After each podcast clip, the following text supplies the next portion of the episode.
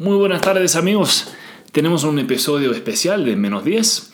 Este se trata sobre el tema de, coronavirus, el toque de queda que está pasando en Ecuador y, y esta, esta grave problema que estamos pasando. Muchas veces cuando suceden cosas así, la gente se pone a pensar, ¿será esto el, el final del mundo? Este, la verdad, creo que no, creo que no lo es. Este, para algunos será su fin, este, algunos se van a enfermar, se van a morir, hemos visto esto ya. Entonces, ¿cuál es la respuesta de Dios en cuanto a esto de, de coronavirus? Como hemos visto en episodios anteriores, por decir este, historia verdadera sobre creación, estamos en un mundo que no es como debe de ser. Este, en el principio Adán y Eva pecaron, se rebelaron contra, contra Dios y hubieran consecuencias de esa rebelión, de ese pecado.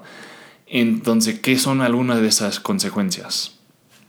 Tenemos dolor, tenemos muerte, tenemos problemas, tenemos estrés, tenemos este, hambruna, tenemos, tenemos las cosas que están mal con el mundo. Estas son consecuencias de, de dejar el buen reinado de Dios. Estuvimos bajo el reinado buenísimo, pero nosotros como gente decidimos crear nuestras propias reglas, nuestras propias formas de hacer las cosas y dejamos a lo que era el reinado de Dios. Pero si se acuerdan, en esa misma episodio de, creación, este, hablamos de eso también en la tercera sobre promesa.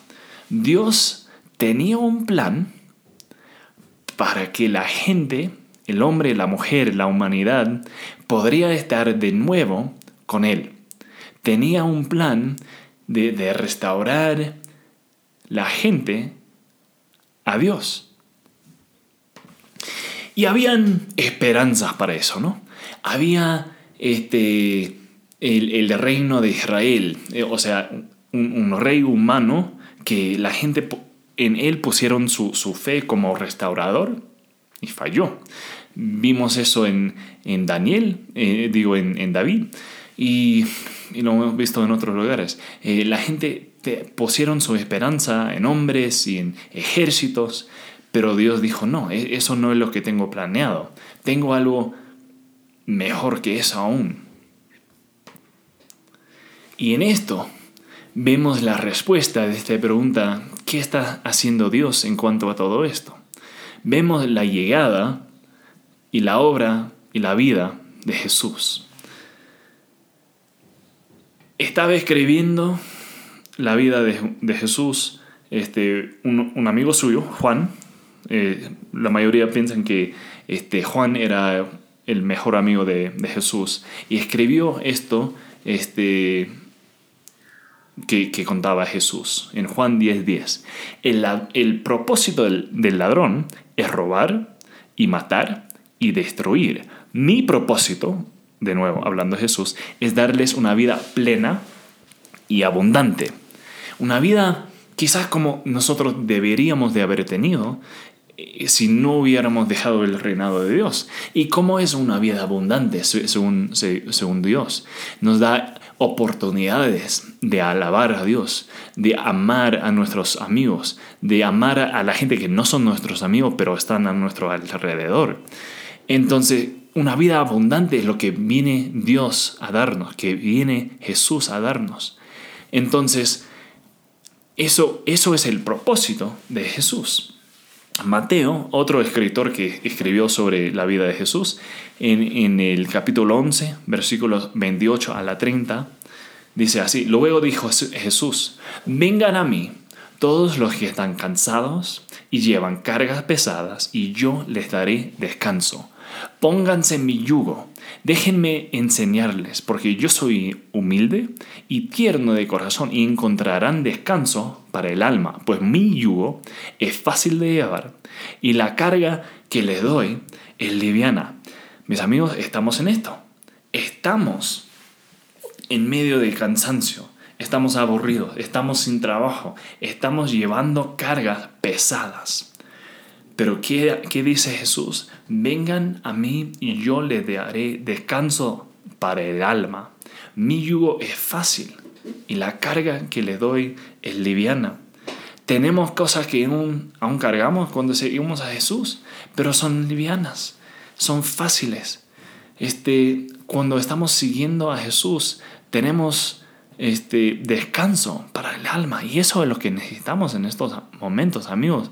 Estamos, yo estoy en mi casa hasta, hasta los ojos con, con noticias de, este virus, de, esta enfermedad. O sea, eh, podría causar estrés, pero ¿qué nos dice Jesús? Mira, yo les voy a llevar ese dolor, ese problema.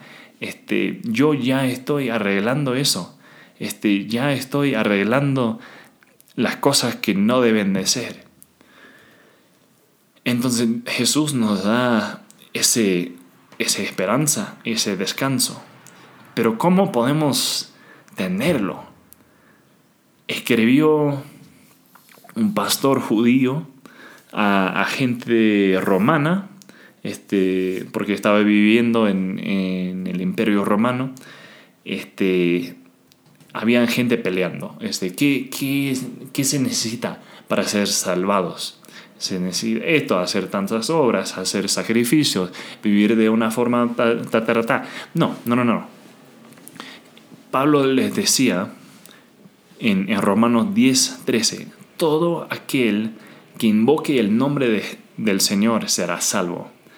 Si le decimos, Jesús, ya no puedo con esto, no puedo hacer esto solo, no puedo superar este problema solo, yo te necesito, me doy cuenta de eso. E, esta rebelión que antes tenía, perdóname, llévatelo, ya, ya no lo quiero. Si, le si, si hacemos esto, es nuestro primer paso en seguir a Jesús, en vivir en el buen reinado que tiene, en, en, en ser salvos. Entonces, ¿cuál es la respuesta de Dios en esto? Ven a mí, sígueme y yo te daré descanso para el alma. Vamos a ver un poco más de, cómo es esto y cómo, cómo, hacemos eso y por qué hacemos esto en el episodio que, que sigue. Pero Dios está en control, este, tiene un plan para el bien del mundo. Y esto puede ser una oportunidad de pensar, ¿estoy viviendo como debo de vivir? ¿O será que Dios quiere algo mayor y mejor para mí?